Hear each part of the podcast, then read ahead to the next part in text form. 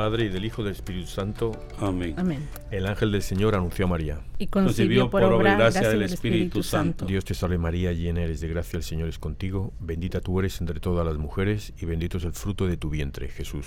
Santa María, Madre de Dios, ruega por nosotros pecadores, ahora y en la hora de nuestra muerte. Amén. He aquí la esclava del Señor.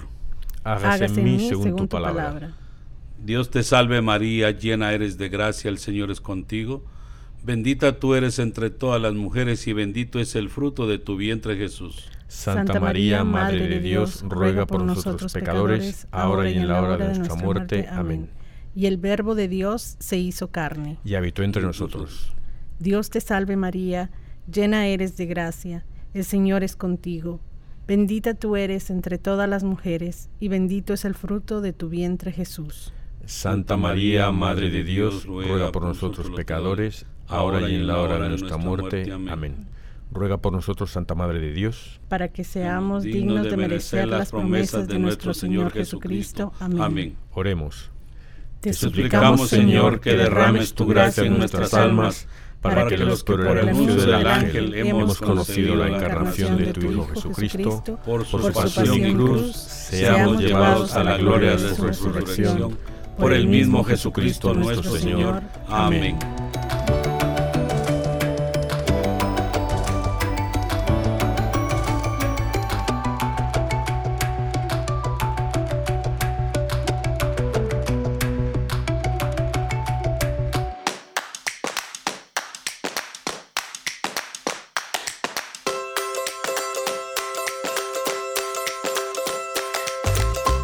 Bienvenidos todos a Arrepentidos, Conversos, Testigos, un programa católico sobre Pedros, Bonfilios, Restitutas, Pantagatos y otros pecadores empedernidos. Bienvenidos todos, feliz lunes, aquí estamos Andrés. ¿Qué tal? Buenas tardes, bienvenidos aquí, muy contento de estar con ustedes. Sí, Angelita, ¿cómo estás? Muy bien y qué alegre que estamos reunidos y para todos los que están del otro lado del micrófono, estamos muy contentos que se unan a nosotros. y aquí un servidor Antonio y con nosotros está también eh, Juan Bautista a los mandos, el productor. Hola Juan Bautista. ¿cómo hola, estás? hola, ¿cómo están todos? Feliz, feliz lunes. Muy bien, muy bien. Entonces hoy, a ver, eh, Andresito, ¿qué santos tienen en su festividad hoy?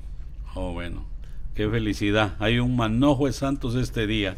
San Armagilio, el Seremita, San Arsacio de Niconedia, San Esteban de Hungría, San Frasbaldo de Le Mans, San Teodoro de Sion, Santa Beatriz de da Silva, Meneses, Santa Rosa, Fangui, Santa Serena de Roma, Beata Petra de San José Pérez, Florido Beato Ángel Agustín Masilli, Beato Enrique García Beltrán, Beato Gabriel Sánchez Monpó, Beato Juan Bautista Menestrel, Beato Juan de Santa Marta, Beato Lorenzo el Coracero, Beato Plácido García Guilaber, Beato Radulfo de Fustesia, Beato Simón Bocosia, Quiota y compañeros. Respira, respira, respira. Ya, ya, no tienes que decir nada. El resto del programa ya te puedes cansar. ¿eh? Ya, me gané todo.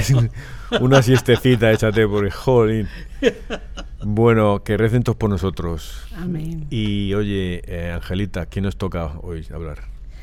Hoy hablaremos de San Roque y su perrito. San Roque y su perrito. ¿Tenéis vosotros el, la rima, la cancioncita de San Roque y su perro? No, nunca, nunca la había escuchado. ¿Por qué Ramón Ramírez se la ha cortado? sí, sí, es, sí, eh, sí, el perro de San Roque no tiene rabo porque Ramón Ramírez se lo ha cortado. se lo ha robado también, dicen algunos, pero ahí para como un trabalenguas, la cancioncita. Pues sí, eh, San Roque, vamos a hablar de él. Es muy conocido en Europa, tiene muchos, muchas iglesias dedicadas a él, el patrón de muchos pueblos pero antes, ¿qué tal esta semana? ¿Algo sobre San José, sobre Santiago? Nada. Los que tienen el año santo. Pues, no hay nada ya más. Yo creo que ya se dijo todo de estos dos santos, pero, pero es bueno recordarlos a cada momento porque estamos viviendo el, año de ellos. Entonces es muy bueno recordarse para celebrar este año porque a no todos se les da la posibilidad de celebrar un año completo. Así que muchas felicidades a estos dos santos y, ser un gran ejemplo para todos nosotros. Yo eh, he dicho ya antes que leyendo el diario de Santa Faustina, en, e, ella eh, le dice la, la, Virgen María, le dice que se haga devota de San José, entonces le dice que rece diariamente un Padre Nuestro, un Ave María, un Gloria y un Memorare, ¿no? Entonces lo que he empezado a hacer yo, ¿no? Porque yo he tenido el problema ahora con la pandemia que me he vuelto muy vago en el trabajo, no, no doy el 100%, doy 50 o menos, me, me da esa sensación, ¿no? Eh, y, y todas las, uno se acomoda, empieza a ver mucho, mucha película, mucha cosa, entonces pierde, perder el tiempo y, estar flojito, ¿no? Pero tú cuando rezas a Dios, Dios te escucha y, lo que decimos siempre, que no es que te que me toquen en la lotería y te toca, no, no, no es eso. Entonces yo he rezado. Entonces ya esta semana me he dado cuenta cómo, cómo Dios me está ayudando. Y es que me está dando más trabajo entonces me está forzando a tener que trabajar más. Y estoy trabajando mejor. O sea, poquito a poco me estoy dando cuanto más trabajo me da, no es que me, me arrugue, sino es lo contrario. Muchas veces, ¿no te has dado cuenta, Jesús, que muchas veces uh, tienes un dolorcito, ay, que no me... Entonces te da otro dolorcito por otro lado, y te da otro... Y tú, no, que si te dije que me lo quitases ahora me duele tres veces más, pero luego de ahí cambias tu forma de vida y tu alimentación y te recuperas, ¿no?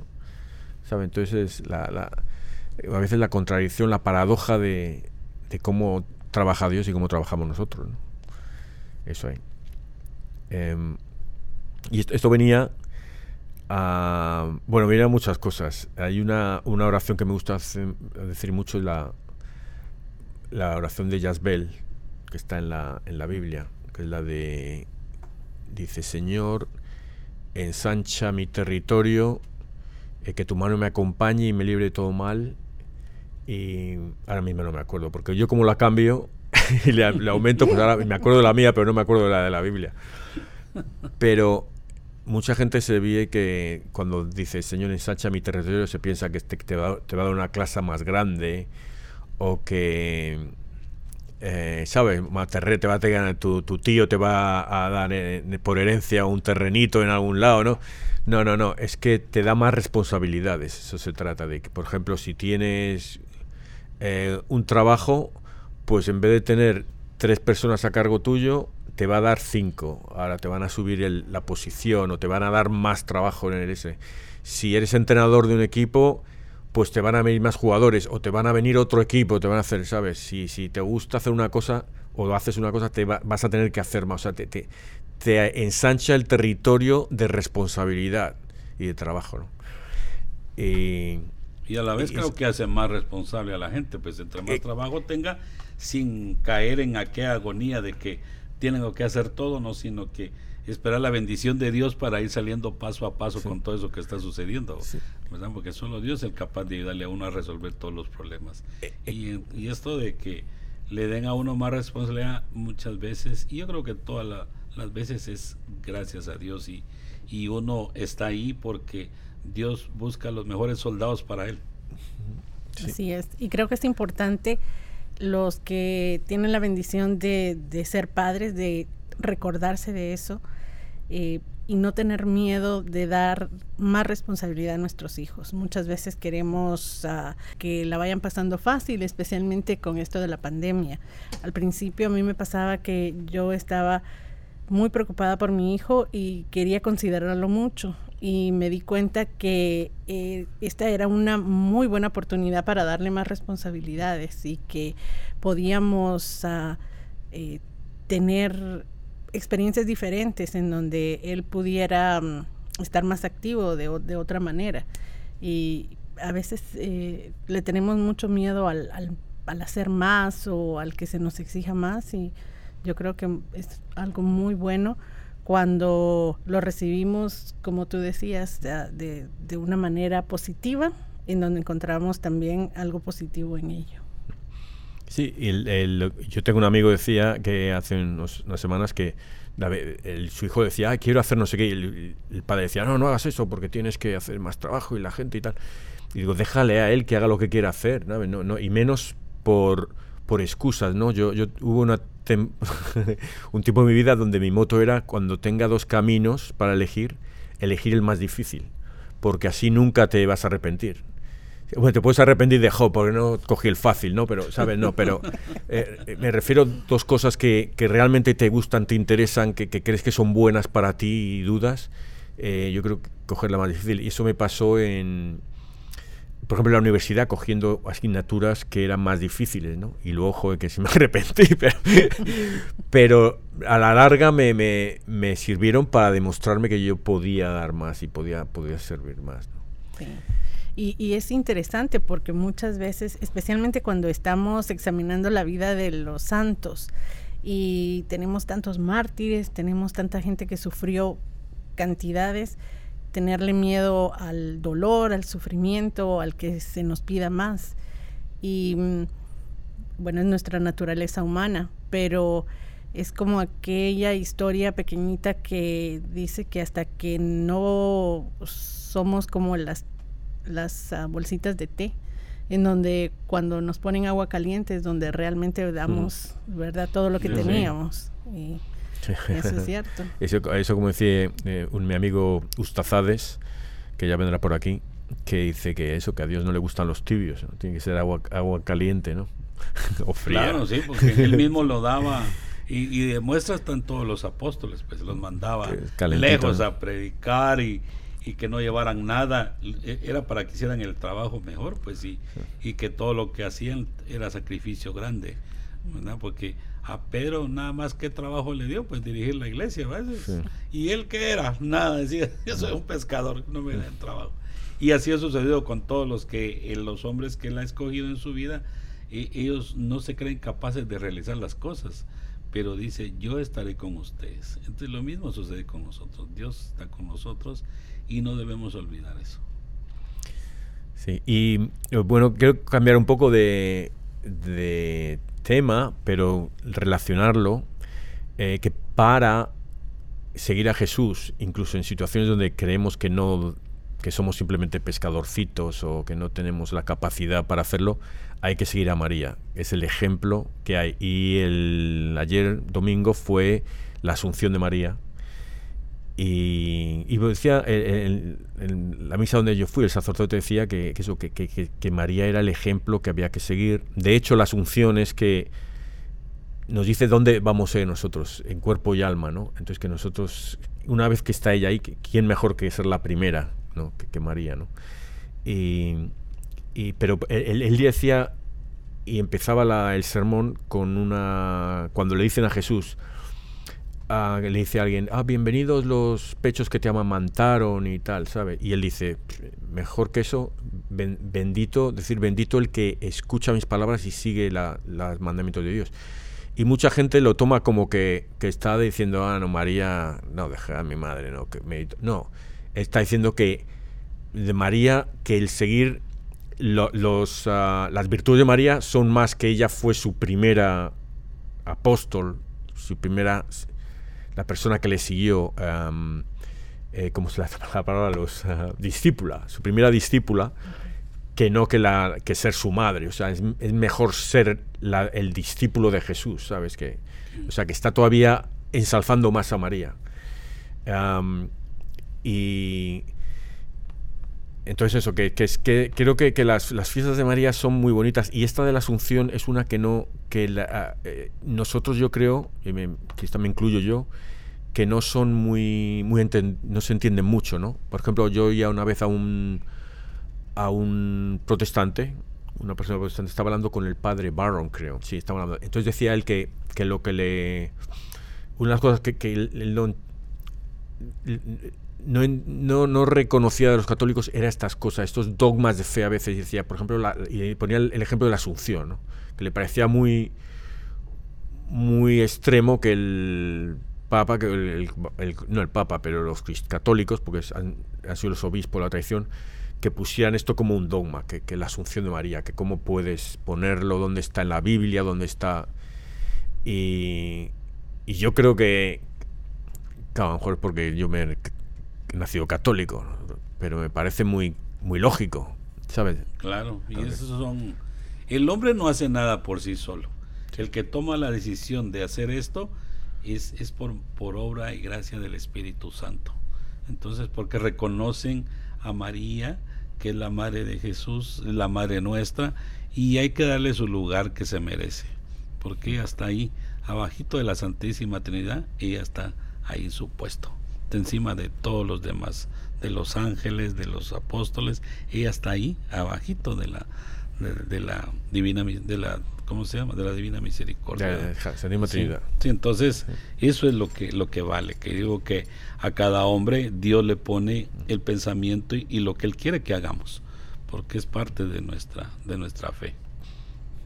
Y qué regalo más grande que como latinoamericanos ah, parte de nuestra cultura haya sido el catolicismo y que lo vivimos de una manera tan variada porque en muchas ciudades de Latinoamérica las fiestas de la Asunción de la Virgen son bastante grandes. Por ejemplo, en Guatemala, la ciudad de Guatemala, la Virgen de la Asunción es la patrona de la ciudad y entonces no solamente están las festividades religiosas, eh, sino también las civiles que, que se hacen todos los años y que se extienden por dos semanas casi en, la ciudad capital. Entonces, eh, lo celebramos con mucha yo creo que, con mucha fanfarria en, muchos mucha lugares pompa, en, se merece. Y se merece ella que la celebremos así Exacto, eh, de hecho es, eh, hay muchas eh, fiestas de Nuestra Señora de tal de cual en Madrid es la Virgen de la Paloma que se celebran el 15 de agosto hay, hay muchas o sea que, es una tradición que, que tiene razón curiosamente es un día donde se celebra muchísimo en la eh, quiero decir unas cositas de la Asunción, que es primero es, lo que decía antes, que es la, anticipación de nuestra propia resurrección. Esa, ella es como la nuestra madre, llega primero ella y luego vamos a llegar nosotros, gracias. Eh, no es que nos haya abierto ya la puerta, pero lo que es un... como que es, es la foto que, Dios nos está enseñando de que esto es lo que aquí vais a venir vosotros también. ¿no? Eh, luego lo que pasó, la tradición dice, porque hay, estas tradiciones no son muy, claro, han pasado dos, 20 siglos, 20, eh, sí, entonces, pues uno no puede estar seguro de lo que pasó, pero la tradición dice que los apóstoles que se reunieron todos, eh, muchos dicen porque ya se les apareció a los apóstoles en sueños para que vuelan, volviesen a Jerusalén. Entonces volvieron todos los apóstoles a, para, su, para morir con ella. Entonces ella murió en presencia de todos, o sea, todos eran como sus hijos espirituales ahí. Y que entonces la enterraron. Pero al día siguiente, o a lo mejor fueron dos días, fueron a rezar a la tumba y Santo Tomás fue el que dijo que quería abrir y ver el cuerpo. Entonces cuando abrieron no había nada, no encontraron nada. Entonces ahí eh, es la asunción de la, la, Virgen y que fue al, en cuerpo y alma al, al cielo. Y, ah, y el, el, dogma se proclamó en el 1849, cuando, cuando el Papa Pío XII, el 1 de noviembre, lo declaró, proclamó dogma.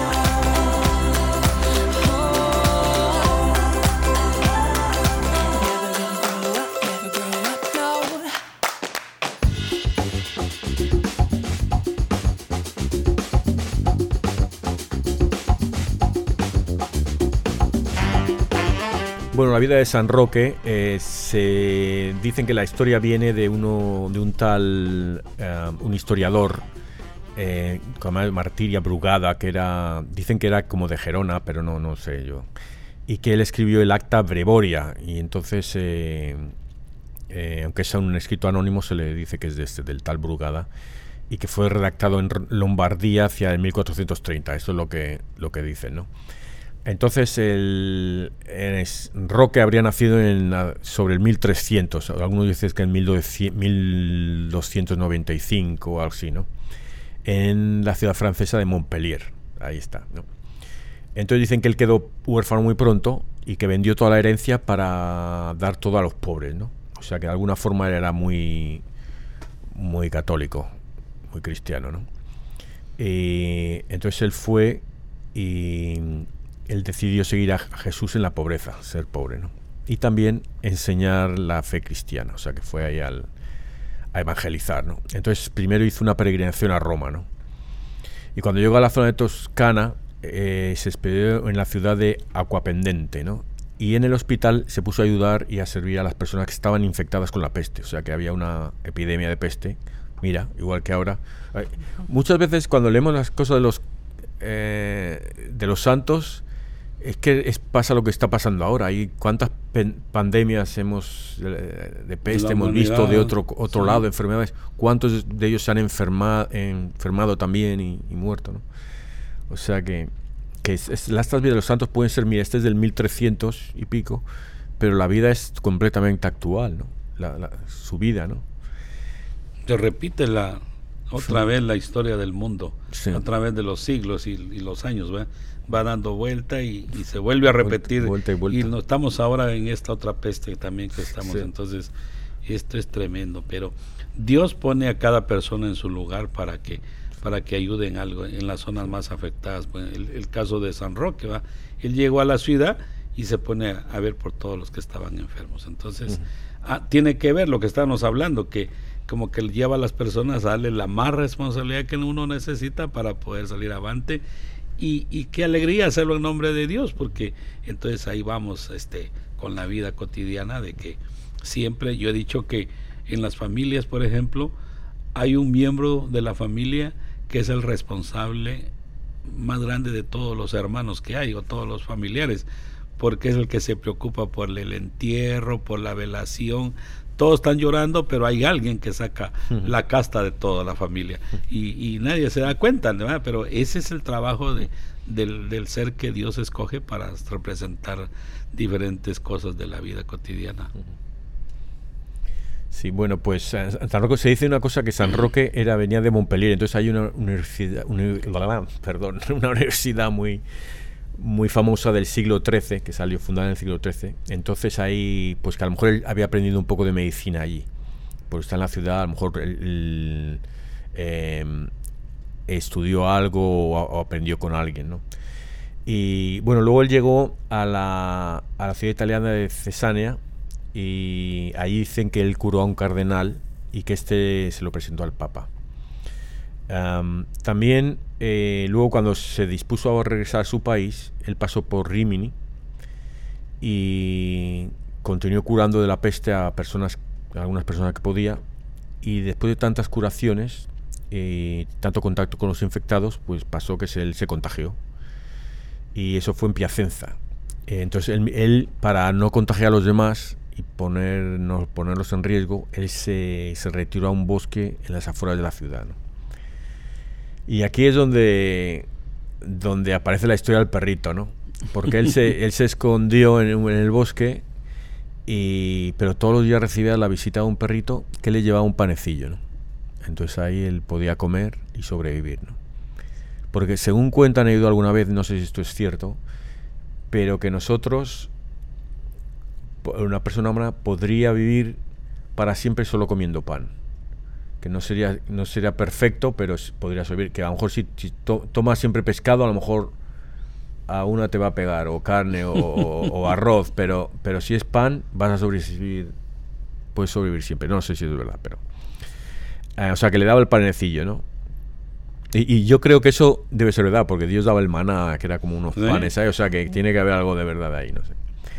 El caso es que el, animalillo lo que hacía es que se lo tomaba cada día de la, mesa de su amo, que era un hombre llamado Gotardo Palastrelli, el cual de ver que eso, que el perro siempre se lleva un panecillo, un panecillo, dijo, voy a seguir al perrito este a ver qué me, está haciendo este. Y entonces llegó, se metió por el bosque siguiendo al perro y se encontró con el pobre ahí Roque, que estaba medio moribundo ya, y o sorprendió entonces lo que hizo fue, pues se lo llevó a su casa y lo alimentó y lo curó y tal. Y, muchos dicen que fue el mismo Gotardo el que le escribió la historia de San Roque.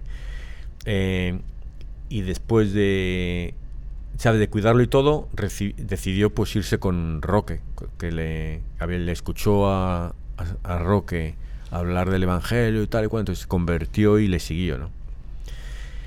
Y otros dicen que la curación de San Roque final fue gracias a un ángel que se le apareció, ¿no? Pero esto ya Eh, esos son, toquecitos que cada uno la gente le va poniendo ahí a cada cosa. Y, puede que sea verdad, puede que no, pero vamos, el, el, caso es que eso es eh, no es importante, ¿no?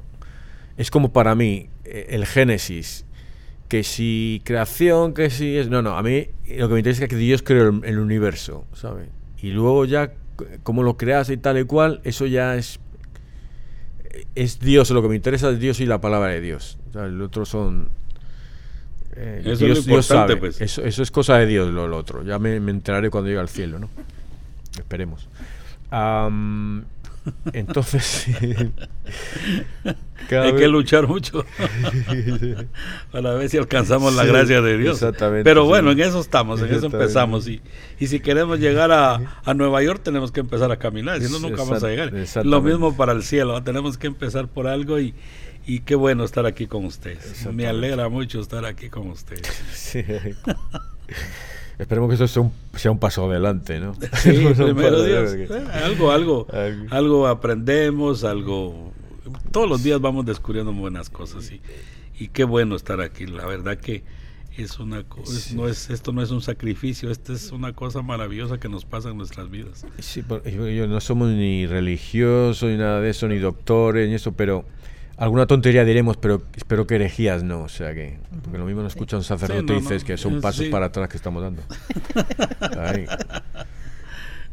Pero bueno, el caso es que este Gotardo, eh, que dicen eh, otra vez que algunos dicen que es el redactor del acta Brevoria, que es donde se cuenta la historia de San Roque, y que puede que será el mismo. Entonces, eh, bueno, una vez que Roque se curó, se curó por el ángel, por el perro, por Gotardo, se decidió volver definitivamente a Montpellier.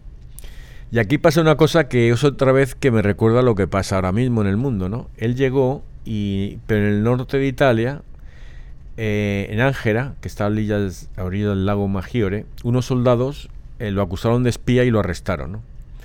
Entonces fue encerrado y ahí moriría en prisión entre los años 1376 y 1379. Eh, otros dicen que fue como el año 1300 30, 25 o 30 y algo, ¿sabes? que, porque decían unos que murió joven. Entonces, pero lo que me recuerda esto es que, por ejemplo, los soldados afroamericanos de aquí de Estados Unidos que fueron y, fueron a, a, pelear en la Primera Guerra Mundial y en la Segunda, cuando volvían, a muchos los veían con el uniforme en sus, en sus estados, en sus pueblos, y los cogían y los, los colgaban, los, los ahorcaban ahí por los, los del Ku Klux Klan y estos todos racistas.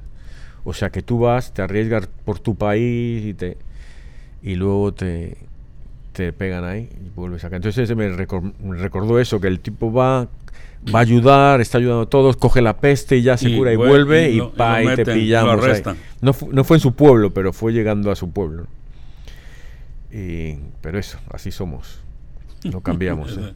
No, el mundo está. Sí. Debe decir que San Roque, que él había pertenecido a la tercera orden de los franciscanos, que es la, rama ah, de, laicos, ¿no? Que viven bajo la espiritualidad de San Francisco de Asís, ¿no? Y luego ya hay muchos temas y muchas variaciones de la historia, de que si tal y que si cual, lo típico, ¿no? Y él, bueno, pues ahora es. Eh, Dicen que, junto a San Sebastián, San Roque y San Sebastián son los abogados por excelencia contra la peste y todos los tipos de epidemias, o sea que le teníamos que estar rezando por esta pandemia. ¿no? Em, em, luego también dicen que San Antonio Abad, que es el patrón de los animales, ¿no?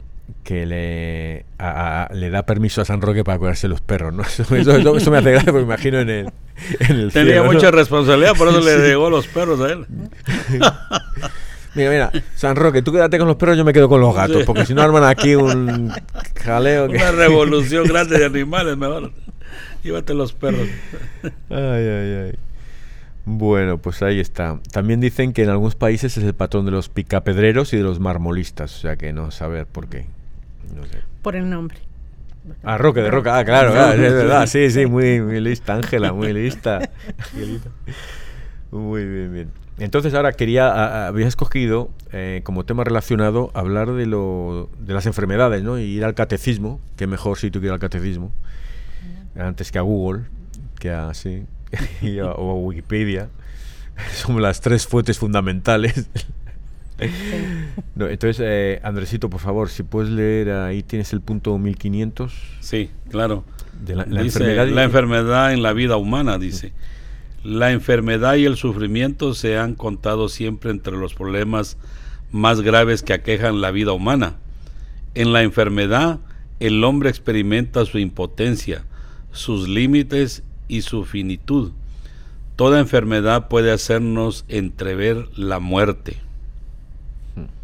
¿Continúo? Sí, sí, sí, sí, el 1501. La enfermedad puede conducir a la angustia, al repliegue sobre sí mismo, a veces incluso a la desesperación y a la rebelión contra Dios. Puede también hacer a la persona más madura, ayudarla a discernir en su vida lo que es esencial para volverse a lo que no es. Con mucha frecuencia la enfermedad empuja a una búsqueda de Dios, un retorno a Él. Bueno, yo creo ahora, eh, en estos años que estamos viviendo, que está la eutanasia, que es el, es el miedo a la enfermedad y al dolor, eh, que yo creo que es un problema que, que, eh, tendrá un nombre por ahí, ahora no me sale el nombre, pero que, que, estamos, todo es a lo que nos guste, a lo que nos haga sentir bien y todo, todo lo demás es mal, ¿no? O sea, no hay, no hay pecado, no hay nada, pero eh, lo malo es el dolor, lo malo es sentirse mal. Y, y, vamos a empezar con eutanasia y una vez que la eutanasia se, se apruebe, va a venir la eutanasia obligada, que el doctor va a decir, no va a ser el familiar, ni tú, va a ser el doctor el que diga, o sea, vas a llegar al médico y, y va a decir, uy, este tiene un poquito de, le estaba, se va a quedar ciego, pues nada, eutanasia porque cuando, cuando se quede ciego se va a deprimir. O, o va a ser eutanasia del suicidio, ¿no? Pues un chico de 16 años está prohibido, está deprimido, pues toma, eutanasia, ¿sabes? Entonces es el, ese es el miedo al dolor, ¿no? Cuando yo creo que sería, tiene que ser al revés. Como, como seres humanos, si queremos avanzar y hacer más fuertes, tenemos que, que, que, que aceptar el dolor y sobreponernos al dolor, porque no todos sufrimos igual, unos aguantamos más que otros.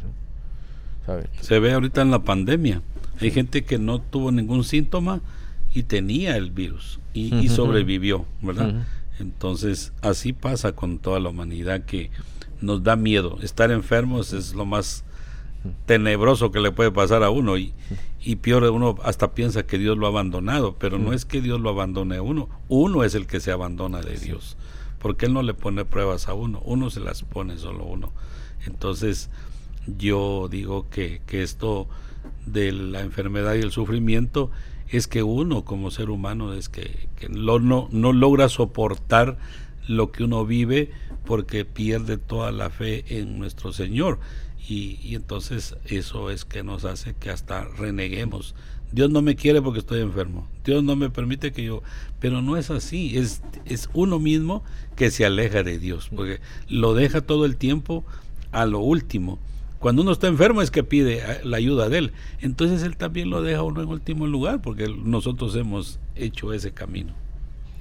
Y también podemos observar que en estos tiempos el rechazo al, al sufrimiento es increíblemente grande. Y lo podemos ver cuando estamos viendo la televisión por la noche, por ejemplo. La mayoría de los anuncios es de alguna medicina que nos va a quitar un dolor o sea, si nos tomamos esta pastillita ya no vamos a tener este dolor, si nos tomamos aquella otra medicina, si nos inyectamos esto. Lo que es increíble es que en estos mismos anuncios nos vendan una pastilla para quitarnos un dolor de cabeza, pero en, en la lista de mm. todos los efectos secundarios tiene la muerte, o sea, es una cuestión así Dice, extrema. sí, te va a dar el, quitar dolor de cabeza, pero te va a dar diarrea, dolor de estómago, hinchazón de pies. eso es increíble. Entonces, vamos cambiando un dolor por otro. y vamos cambiando el, la naturaleza humana que, viene con, con, dolor desde el principio, hasta creernos que si tomamos esto, si mm, creemos aquello, si hacemos este ritual, ya no vamos a tener dolor. Y eso de alguna manera también es negar nuestra humanidad. Y yo no estoy de acuerdo tampoco ni estoy abogando porque la gente tiene que sufrir y que a propósito tiene que flagelarse o yo no mm. sé qué cuestiones. Los extremos obviamente siempre son malos, pero el hecho de que la naturaleza humana, eh, una de las grandes cosas es el sufrimiento y que mm, si no lo aceptamos, lo comprendemos y nos conocemos a nosotros mismos para saber ese tipo de tolerancia que tenemos de dolor físico o emocional, eh, realmente no, no, no, vamos a poder entender muchas cuestiones de, fe o, psicológicas nuestras acerca de nuestros comportamientos o nuestras elecciones. Y, y mucho menos, ¿no? El profundizar en que en este momento difícil, qué es lo que Dios me está diciendo y a, y a dónde me puede llevar este dolor. Em, y creo que es, es, algo muy profundo y muy... También es, es, es un reto muy grande porque eh, no solamente el dolor propio, sino cuando vemos a nuestros amados sufrir, mm. es, eso es algo Ah, muy fuerte y en donde tenemos que realmente estar preparados para eso, para agarrarnos de la mano de Dios, de nuestra Madre Santísima y, saber que si ellos pasaron por momentos duros de sufrimiento, no estamos solos. Y cuando tenemos la compañía de ellos, cuando sabemos que tenemos la fuerza de ellos, entonces podemos enfrentar los dolores de, de una manera más humana en donde vamos a encontrar un sentido de ello.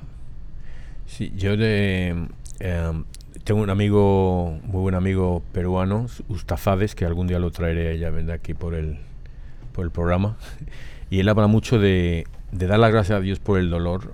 Bueno, y es una cosa que hemos oído todos, pero a mí me, me ha llegado y y es muy, es muy fácil hablar de estar en contra de la eutanasia y tal, cuando lo que dices tú, tener un familiar, alguien cercano, o tener nosotros, estar en, la, en ese dolor. Yo, yo no he tenido ese, esa situación de tener un dolor tan trágico, digamos.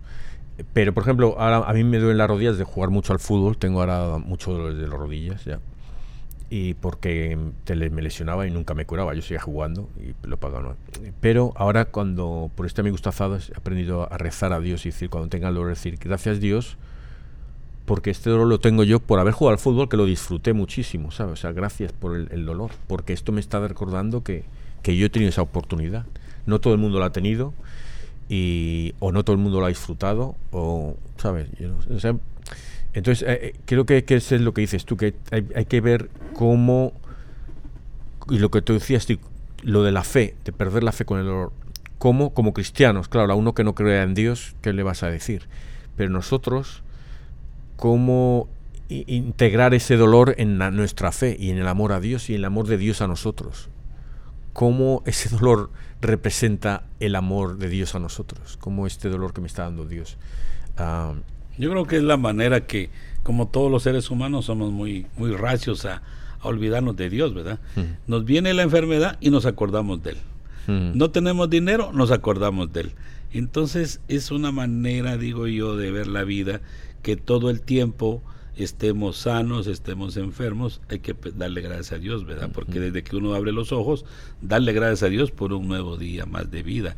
Y mejor si no tengo ninguna enfermedad. Pero si la tengo, como les decía el otro día, si amanezco con una gripe, no me puedo levantar, darle gracias a Dios, porque de repente Él no quiere que yo salga a la calle porque voy a tener un accidente. Mejor me quedo en la casa y darle gracias a Dios. Me tomo un par de limonadas y algo así, y otro día ya puedo salir. Eso es lo que tenemos que entender con, con, la gracia de Dios nosotros, pero nos cuesta mucho como seres humanos asumir todas esas cosas. Lo primero que hacemos, ah, no voy a trabajar, no voy a ganar. Y, eso no es así, es darle gracias a Dios en lugar de andar renegando, ¿no? Darle gracias a Dios porque otro día se lo va a dar a uno hasta tres veces lo que uno faltó, se lo da a uno. Y para todo en las cosas de la vida es mejor estar con él en las buenas y en las malas. Porque cuando uno se casa, ¿qué le dice a uno? Ah? En las buenas y en las malas hay que estar. Y nomás ve una cosa mala y uno, nos vemos y deja. Y así pasamos en todas las cosas de la vida. Entonces hay que ser constantes en ese peregrinar. Bueno, estamos alargando un poquito, entonces hay otros dos puntos que quería leer de esto del catecismo y la enfermedad en la, vida humana, pero eh, yo lo voy a poner en el Facebook, la página de Facebook ahí, en el, una vez que llegue aquí, eh, esté el programa, ahí, pues a eh, los amigos de Radio Kerigma que vayan a nuestra Facebook arrepentidos eh, con versos testigos ahí en Facebook y que, y que lo vean, lo lean. Muy bien.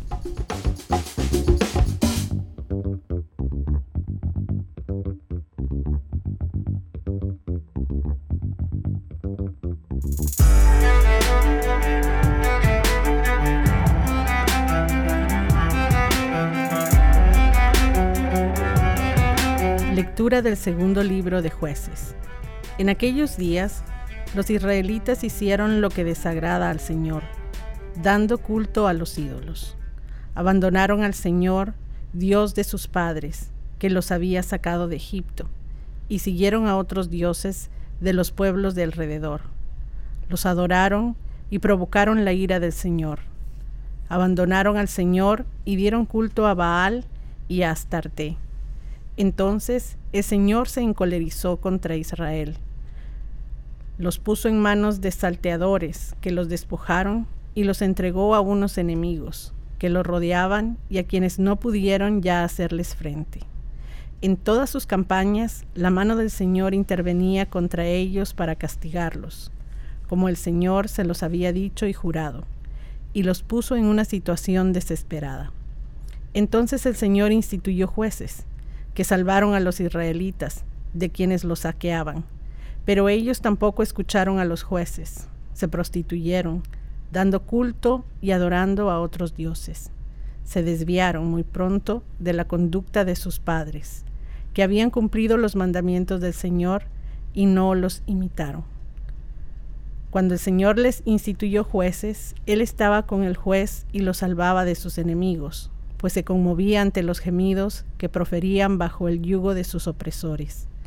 Pero cuando moría el juez, volvían a caer y se portaban todavía peor que sus padres.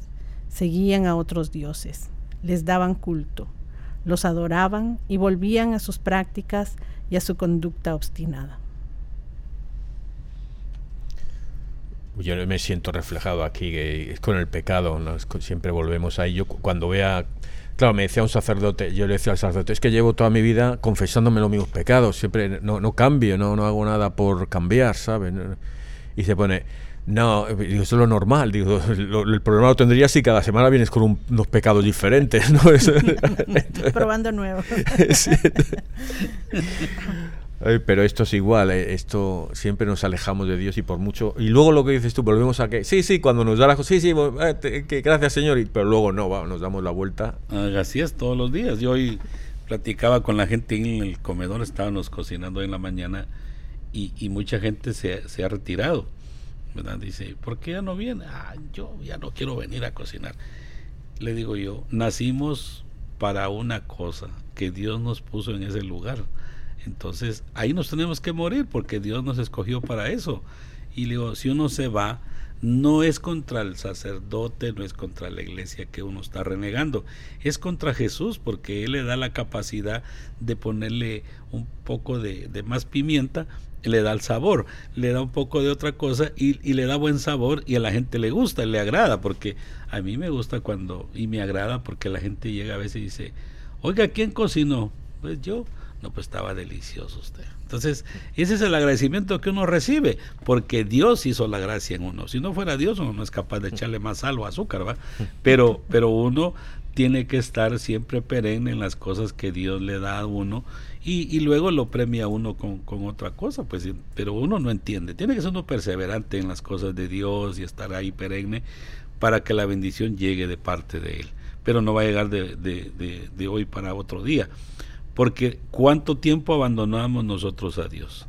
Desde que somos jóvenes no nos importa Jesús, no nos importa la Virgen, hasta que llegamos a cierta parte de edad, empezamos a, creer que, que de veras Dios existe, que todo lo que ya hicimos, pues todo el mundo pasó por eso malo y que ahora empezamos a, encaminar. Y está bien encaminar el camino de uno, aunque sea ya de edad, pero tenemos que apresurarnos porque eh, cada día que, que, nosotros vivimos es un tiempo menos de vida que tenemos, porque no sabemos ni cuándo nos vamos a ir de este mundo, pero ponerse uno bien con Dios. Sí, el, eh, y, yo, creo que lo, importante es la oración. Es que Dios es que, escucha la oración, pero lo que pasa es que nosotros nos creemos que Dios va a, lo que decía antes, ya hablábamos de eso de los millones, el ejemplo, de lo que te va, a decir y tal. Le rezo el sábado y el miércoles me tocan los millones. No, no, pero si eres constante en la oración, a veces yo creo que, la oración no la responde Dios positivamente y no nos damos cuenta, ¿no? Eh, yo, un ejemplo tonto, pero que yo digo, yo iba antes mucho a... Iba conduciendo al trabajo y volvía y yo escuchaba la radio de los deportes, todo. Pero por años estuve... Y ya llegó un momento en que yo digo, a ver, esto ya son tonterías, yo sí, alguna me, me gusta y tal igual, pero yo no tengo que... Pues podía ir rezando el rosario, podía ir haciendo cosas, ¿no?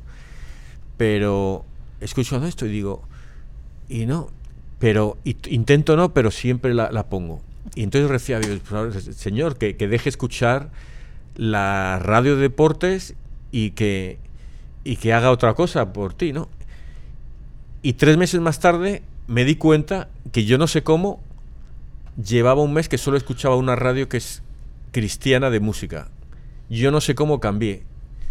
Digo, yo después, después de años escuchando, y digo, eso es Dios que, que me ha escuchado la oración y ha, hecho, ha escuchado de que yo realmente, sinceramente quería estar más con él, pues me ha, me ha puesto a la, la música cristiana. Y eso es así, hay otras cositas ahí que, que a veces no nos damos cuenta porque pasan en tanto tiempo que tú no te das cuenta en la transición y que Dios te ha contestado. la A veces he hecho oraciones, se pasa, y cuando lo piensas, Dios te lo había dado ya hace un año. ¿verdad? Si, si, resulta que hace un año tenía yo la solución y la cosa, ¿sabes? Sí. entonces, y nos complicamos, nos complicamos tanto porque volvemos a muchos comportamientos que no son los mejores para nosotros. Y, es increíble que a veces ah, con muchas personas creen, ¿no? Con la edad ah, las personas se vuelven más maduras, más responsables y, no necesariamente.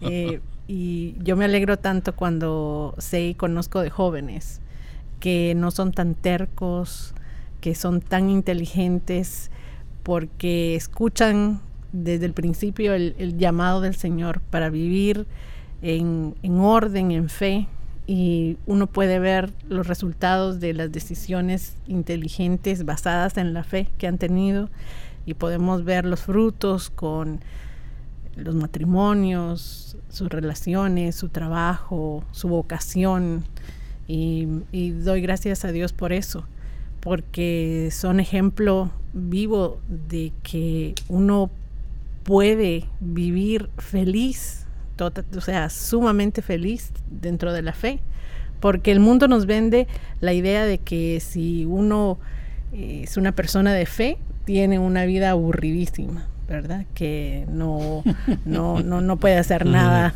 que le traiga gozo.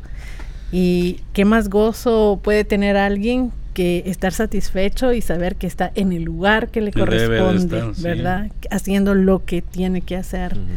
Y eh, yo le pido a Dios que, que nos ayude todos los días, eh, a los jóvenes de mi familia, todos los que están lejos y cerca, para que continúen escuchando la, la voz del Señor y haciendo lo que, lo que él sabe que es lo mejor para ellos y para todos nosotros también. Todo el mundo, sí. Se decía uno que el, peor terror de la vida es el darse cuenta de que no uno no ha hecho el, lo que Dios quiere que hagas. El, Se va por otro lado, ¿no? siempre. Sí, sí. Eh, Andrés, por favor, el, el Salmo. El Salmo dice, perdona Señor las culpas de tu pueblo Perdona, Señor, las, culpas, de, tu, pueblo. No exterminaron nuestros padres a los pueblos que el Señor les había mandado. Se unieron con paganos y aprendieron sus prácticas. Perdona, Señor, las culpas de tu pueblo. Dieron culto a los ídolos, y estos fueron para ellos como una trampa. Entonces entregaron a sus hijos e hijas en sacrificio a los demonios. Perdona, Señor, las culpas de tu pueblo. Se contaminaron con sus obras y se prostituyeron con sus acciones. Por eso el Señor renegó de su pueblo y estalló su enojo. Perdona, Señor, las culpas de tu pueblo. Cuántas veces los libró, pero ellos se obstinaron en su actitud. Entonces el Señor miró su angustia y escuchó sus gritos. Perdona, Señor, las culpas de tu pueblo. Un poco yo creo lo de... Ahora especialmente, ese es el miedo que tengo yo, porque no hay ya eh, la educación cristiana, que cada vez hay menos. Entonces nosotros, yo, por lo menos yo he sido criado desde pequeño, he ido a colegios religiosos, pero ahora la juventud no. Entonces, ¿qué va a pasar? Porque es la sin educación. ves los gobiernos eh, sobre todo si son de izquierdas, enseguida lo que quieren quitar es la educación religiosa. quieren quitarle la influencia a la religión, ¿no? Eh, por muchos eh, por muchos otros temas. Uno de ellos es la quitarle todo el, las posiciones que tiene la iglesia, territorio, dinero, lo que sea, ¿no? pero esto, cuando dice, por ejemplo, em, dieron culto a los ídolos, estos fueron para ellos como una trampa, entonces entregaron a sus hijos e hijas en sacrificio de los demonios. Esto para mí eh, lo veo ahora con todos estos niños que los padres ya tienen 12 años y los padres dicen que les cambien el sexo, que, ¿sabes? O, es un niño de 6 años y lo visten como niña, cosas así, o sea que, que los padres están cayendo en estas en esta trampa social de y, claro, es que los padres ya vienen con una educación errónea. Desde mi sí, porque es que, ¿cómo es que yo digo una pareja de, del mismo sexo adopta una criatura?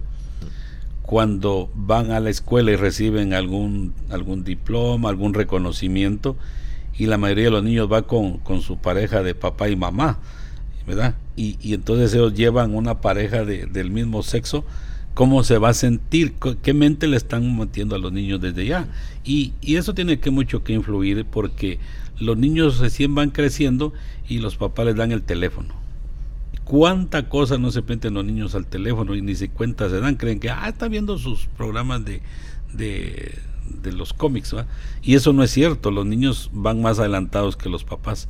Entonces eso, cuando llegan a cierta edad, están más vivos que los papás y, y pierden todo sentido porque sale tanta cosa en la televisión. Si a uno mismo, a, las pobres mujeres las duermen las novelas, se meten en las novelas y están peleando con el esposo, están maquilando cosas feas y, y eso es lo mismo, van a tener un ídolo de ese tamaño porque se vuelve eso tedioso en el matrimonio y hasta terminan divorciándose las parejas por eso. Yo me acuerdo una vez que fui a, un, a un concurso de Halloween yo no iba disfrazado ni nada, pero daban premios, eh, iban familias, niños y adultos disfrazados así. Y entonces a uno daban los premios y uno de los premios se lo dieron a un niño que iba disfrazado de novia. Cuando llevaba un traje de novia para niños, iba el niño. Entonces ganaron y los padres lo subieron ahí al escenario y yo lo vi porque estaba en primera fila y el niño tiene una cara de, de horror, de yo no, no sé si el niño estaba avergonzado, si el niño no quería, a lo mejor estaba asustado porque le estaban levantando para poner en el escenario y le daba miedo a las alturas. ¿no? O sea, no digo que el, que el, niño no quisiera estar vestido de novia, pero esa es la impresión que daba, viendo esa cara de, de terror del niño, que o sea, eso sí no me lo puede quitar nadie. Ese niño estaba. No quería estar ahí, ese niño no quería estar ahí en ese momento. Claro. lo, lo, mismo puede ser ese segundo o puede ser todo el día, no sé, pero y entonces eso, fíjate que a lo mejor los padres por querer ir con la moda empujan a los niños a cosas que no, es, Como lo que hablábamos antes, Ángela, que decías a los niños que, que como padre a veces les quieres controlar y que no hagan esto, a veces al revés, queremos que hagan lo, otra cosa que tampoco es buena. Sí, pues. y, y, es increíble. A mí me, me llegó mucho la parte de se contaminaron con sus obras y se prostituyeron, con sus acciones. Y mm, como inmigrantes en este país, muchas veces nos concentramos en las cosas materiales y el tener que trabajar tanto. Y una vez escuché algo de una persona de aquí de la arquidiócesis que me llegó mucho y decía muchas veces em, hemos fallado ah, porque estamos diciendo que queremos darle a nuestros hijos todo lo que nosotros nunca tuvimos, pero se nos olvida darle todo lo que sí tuvimos, ¿verdad? La fe, los principios, la educación, todo eso. Porque estamos fuera, porque la tecnología, el tiempo, las circunstancias. Y yo creo que al final es que tenemos que ponernos muy, pero muy listos en cuanto a qué es lo que, lo que estamos haciendo con nuestro ejemplo, que, que ven nuestros hijos y estar ah, conscientes de que esas son las acciones que, más hablan para ellos. y a veces ah, nos fijamos solo en lo material, digamos que es lo que dices, oh, tienes que estudiar esta carrera porque está da más dinero, ¿no? ¿no? Que quieres ser tu artista, ¿no? Pintar y hacer escultura. No, no, vete a abogado, a médico, ¿sabes? Y cuando la verdad lo que tenemos que dar es, a lo mejor, por la parte madre de padre, el carácter de ser de de honesto, de disciplinado o religioso, ¿sabes? O, por otro lado, a lo mejor aprender. Yo me acuerdo una vez cuando entrenaba a mis hijos a jugar al fútbol y mi hermana decía, ¿pero por qué te a jugar al fútbol? ¿Por qué no hace, ¿sabes? Y digo, porque el fútbol es lo que yo sé hacer. Si yo supiera hacer bailar ballet, le daba ballet, ¿sabes? Pero no, ¿sabes? Entonces, eh, tiene razón, eh, dar, hay que dar lo que, lo que nosotros tenemos aquí, saber también apreciar lo que uno, uno tiene, ha traído consigo de su país, ¿no? Sí en la familia. Bueno, Evangelio según San Mateo. En aquel tiempo se acercó a Jesús un joven y le preguntó, Maestro, ¿qué cosas buenas tengo que hacer para conseguir la vida eterna? Le respondió Jesús, ¿por qué me preguntas a mí acerca de lo bueno? Uno solo es, el bueno, Dios. Pero si quieres entrar en la vida, cumple los mandamientos. Él replicó, ¿cuáles? Jesús le dijo, no matarás, no cometerás adulterio, no robarás, no levantarás falso testimonio, honra a tu padre y a tu madre, ama a tu prójimo como a ti mismo. Le dijo entonces el joven, todo eso lo he cumplido desde mi niñez, ¿qué más me falta? Jesús le dijo, si quieres ser perfecto, ve a vender todo lo que tienes, dales el dinero a los pobres y tendrás un tesoro en el cielo. Luego ven y sígueme. Al oír estas palabras el joven se fue entristecido porque era muy rico. Bueno, aquí eh, una cosa, ya me ha alegrado porque esto siempre me, llamaba, digo, yo no vender todo y dárselo a los pobres, pero, pero aquí Jesús le dice, si quieres ser perfecto, yo no quiero ser perfecto, o sea, que no tengo que vender las cosas, me las puedo quedar todas. Yo digo que Jesús aquí habla de, tal vez no lo, lo material como el dinero, sino que vender todo lo que tenemos de caer en pecado, ¿verdad? Con nosotros deshacernos de todas las malas influencias, de todos los pensamientos malos, de querer cometer un adulterio. Eso es lo que tenemos que deshacernos nosotros para poder llegar al cielo, ¿verdad? No precisamente de, rico no tenemos nada, pues, ¿verdad? Pero, pero sí tenemos, de pecados tenemos muchos y es lo que tenemos que tratar la manera de deshacernos de todas esas riquezas que nos están llevando con el coludo. Entonces, mejor deshacernos de todo eso para poder llegar con Jesús. Me gusta ese punto de vista, me gusta mucho. Me Eso, me, eso me ha llegado, me has tocado ahí. No sé, ahora vea que me, parece más fácil vender mi casa y el carro. A mí me gusta mucho el hecho de que ah, tenemos que estar conscientes, o sea, si quieres ser perfecto, ve a vender todo lo que tienes y dale el dinero a los pobres para tener el tesoro en el cielo. O sea que no es solo la acción de desprendernos de lo material, pero tener el conocimiento real de quiénes son los pobres. Y entonces si lo aplicamos a lo que tú decías, si no es solamente lo material, sino que también lo espiritual, entonces tenemos que saber quiénes son los pobres también de espíritu. Y, es el examinarnos, ¿verdad? Eh, en cuanto a que em, muchas veces puede ser eh, una pobreza de espíritu, el, no aceptar el sufrimiento, o la enfermedad, o la realidad en la que vivimos, el renegar de que estamos ah, en un trabajo que no nos gusta o en algo que pensamos que no es lo nuestro, eh, sin saber que los tiempos de Dios son los perfectos. Muchas veces nos encontramos en circunstancias así y podemos caer en, en el orgullo barato. Eh, mi mm. esposo dice eso mucho, el orgullo barato. y mm, en donde podemos pensar que, bueno, ¿por qué estoy haciendo yo esto? Si, si yo soy don fulano, doña sutana, y, mm. y, creemos de que estas acciones no nos enaltecen o no somos o no son dignas de nosotros. Eh, aceptar las cosas y, y el entender ¿verdad? Que tenemos que examinar muchas cosas para poder cumplir ese mandamiento de vender, desprendernos y saber a quiénes se lo vamos a dar, eh, por qué y en qué circunstancias. Me gusta, me gusta, me gusta. Eh, otra, otra cosita quiero decir, otra tonterita, quiero decir, porque vosotros decís cosas profundas, yo tengo que hacer decir tonterías, porque si no nos caemos todos a un pozo muy grande, ¿no? mucha altura, ¿no? Pero cuando dice, y tendrás un tesoro en el cielo, y, no, no, no, muchas veces no pensamos mucho en el cielo, pensamos mucho en el infierno, pero en el cielo no. Y además en el cielo, sí, ah, vamos a estar con Dios, pero eh, ha habido santos que han dicho, y según Jesús habla muchas veces, todos vamos a ir al cielo y vamos a estar todos muy felices de estar en el cielo, pero no todos vamos a tener los mismos tesoros, ni la misma mansión. Cuando se tengan mansiones ahí esperando. Algunos que van a tener una recompensa mayor que otros, ¿no? Eh, había un, santo que se lo decía a otro, no me acuerdo ahora, lo, hemos comentado en el programa, le decía, y decía el ejemplo, eh, que Venganito y tal, estamos en el cielo los dos, pero yo tengo más tesoros que él. Los dos estamos igual de contentos, pero yo estoy disfrutando más. De alguna forma tienen más, no sé, más gracias, más algo, no sé qué es, pero, pero es una cosa que a veces no pensamos, que solo es solo ir al cielo y ya está, ¿eh? pero no, bueno. Es que es como ir a las Olimpiadas. He acabado la carrera bien. No, no está contento por acabar, pero este se ha llevado la medalla de oro, ¿no? Este está más contento que tú. y, y qué, qué, qué, buen ejemplo porque sí, el que se llevó la medalla fue el que se sacrificó más, entrenó más, le dedicó más tiempo, sufrió más físicamente, o sea... Y aprovechó más las gracias de Dios que Dios le dio. Sí, claro. Me gustó mucho, mucho el ejemplo.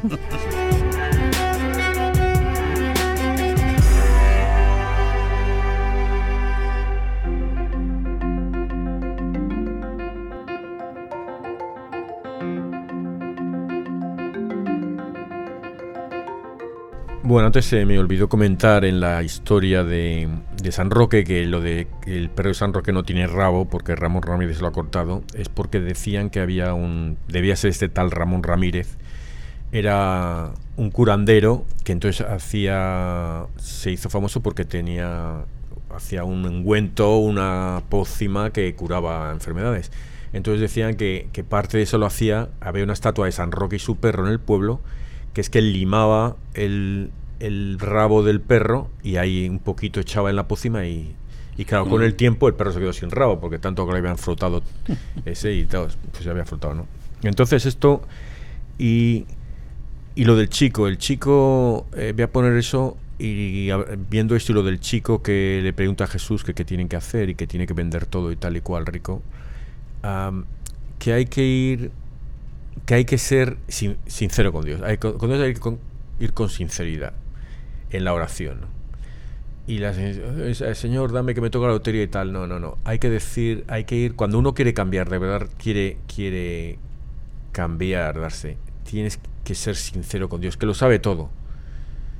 Pero es como si quieres engañar a tu padre tu padre sabe que le estás engañando, pero si vas realmente... Yo no, yo no me he comido las galletas, yo no, no sabía que había galletas, no, las galletas te las has comido tú porque tienes migas en la boca, hombre.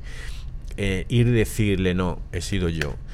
Ir con nada de intentar mentir poniendo el rabo del perro ahí en el ungüento, decir la gente, no, esto es mentira, me lo estoy inventando yo, aquí no, no cura nada, o, ir el chico decirle, Señor, mira, soy rico, no quiero vender esto, ayúdame, dame otra forma que yo pueda hacerlo, que pueda deshacerme de esto sin que, sin que me duela tanto, ¿no? Entonces eso es, creo que la moraleja, que hay que ser sincero con Dios y no cortarle el rabo al perro. Claro. Y a ver, los retos. Bueno, tengo aquí, aquí un reto, no sé si sea muy especial para ustedes, pero todos tenemos aquel montón de ropa en los closets que ni nos la ponemos, ni la usamos. Entonces, el Evangelio habla hoy de deshacerse de todas las cosas que tenemos, todas las riquezas. Y empezando por eso, debemos de tomar ese reto de tirar toda esa ropa, pero no la tiremos a la basura, ni a las cajas ahí, sino que busquemos personas que de verdad necesitan que sean de nuestra talla o mandémosla a los países de nosotros, porque cuántas necesidades hay allá en los países de nosotros. Pero busquemos en realidad gente que de verdad lo necesite. Y nosotros, para mientras, deshagámonos de todas esas cosas que nos atan al pecado. Deshagámonos de todo eso para que vivamos una vida más feliz, sonrientes y no nos, no nos arruguemos tan pronto de la cara, porque si vivimos en pecado hasta vivimos arrugados de la cara. Ese es mi reto. ¿Y tú, Angelita, qué me dices? Ah, para mí, esta semana el reto sería el poder examinar mis miedos y qué es lo que a, lo, a lo que le temo con respecto a lo que hablábamos del dolor, ¿verdad? Sí. yo me recuerdo cuando cuando era pequeña y empezaba a pensar qué era lo que yo quería hacer. Y una cosa que me tenía, o sea, que yo tenía clarísima era que yo no podría ser eh, ni enfermera ni doctora, porque a mí me daba pánico el ver... Tú, solo paciente. sí. me daba pánico, por ejemplo, el, el, ver el dolor ajeno, el dolor físico. El dolor físico para mí era eh, algo que, no, me, no, me no me sentía cómoda, no creía que era capaz de poder ah, lidiar con eso y, aceptar. Entonces, por lo menos tenía claro que doctora o algo que tenía que ver con la medicina no, lo, iba a poder no lo iba a poder lograr. Em, pero es increíble cuando Dios ah, eh, obra en nosotros y, y nosotros abrimos nuestro corazón a Dios y al amor somos capaces de hacer cosas increíbles. Y entonces eh, me tocó con mi hija mayor aprender muchísimas cosas de enfermería y, estar muy envuelta por, por, muchos años ah, en cuestiones médicas, de aprender eh, cuestiones de, de, su diagnosis. Ella fue muy prematura cuando nació y tenía una serie de, de problemas médicos. Y lo primero que pensé cuando, cuando era muy joven que no lo iba a poder lograr hacer, eh, lo pude hacer, pero yo sé que fue realmente por amor, el amor que Dios había puesto en mí como madre para poder ah, realizar estas cosas. Entonces, el reto es, eh, el, yo creo, cuando examinamos nuestros miedos y se los ponemos en las manos de Dios, podemos lograr cosas de las que muchas veces pensamos que no somos capaces. Y, viendo también a San Roque, ¿no? Que él llegó allí y ayudando a todos y, otros santos que hemos y beatos que hemos eh, estudiado aquí en el programa, cómo con la oración Dios hace los milagros sin darte cuenta, de repente ah, empiezas ahí, Dios te da el no mira, sí, aquí está, no estás sola, ¿no? Eh, lo que dices, el, miedo, el miedo es inútil, lo que se necesita es confianza, confianza en Dios ahí. ¿no? Y cuando uno sabe que, es por amor, cuando eh, mi acción está aliviando a, la persona que lo necesita, entonces cobra un sentido diferente y, ya mi miedo, mi temor ya no es lo más importante, sino el aliviar a la, a la otra persona. ¿Cómo poder ayudar? Sí. Exacto. O sea que me habéis puesto unos retos que son un poco. Porque tú que tire todo. Porque tengo yo, tengo yo como 400 chaquetas ahí. Que me tiras chaquetas y tú. tengo un miedo a tirarlas que yo no sé qué hacer. Haga un yarcel. y luego lo das de diezmo. Sí, se lo da a los pobres. Exacto. Eh, la mía es más sencilla. La mía es eh, rezar todas las mañanas. Esta facilita, ¿eh? A rezar a San Roque por la pandemia, por los que, que se acabe la, pandemia, por los que han fallecido, por los, sus familiares, sus amigos y por los que van a fallecer y, y que nada, que nos recuperemos de esto. Pero con confianza, sin miedo y sin chaquetas.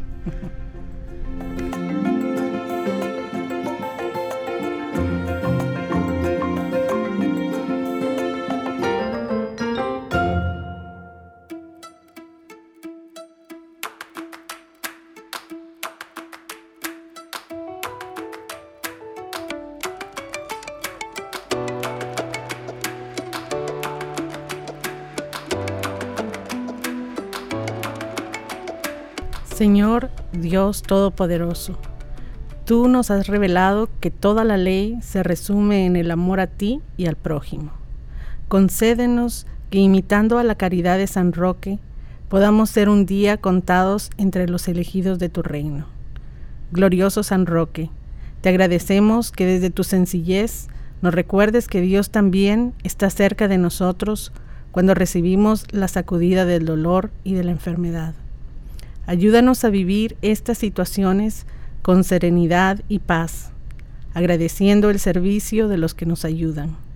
Que no olvidemos que nuestra vida es avanzar por el camino de Jesucristo, sirviendo y amando desde la pobreza, y para que siempre luchemos contra todo lo que desagrade y destruya la dignidad humana y a la convivencia social. Santo Apóstol Santiago, a quien Cristo, camino, verdad y vida, mostró su predilección. Tú presencias junto a Pedro y Juan los grandes acontecimientos de su vida y fuiste testigo de la curación de tantos enfermos que él realizó. En ti encontró la disponibilidad para beber su cáliz, siendo tú el protomártir de los apóstoles durante esta pandemia pedimos tu auxilio para los afectados por el coronavirus, fortaleza y sabiduría para el personal sanitario, luz y acierto para quienes toman las decisiones y cercanía generosa para quienes están ofreciendo su colaboración.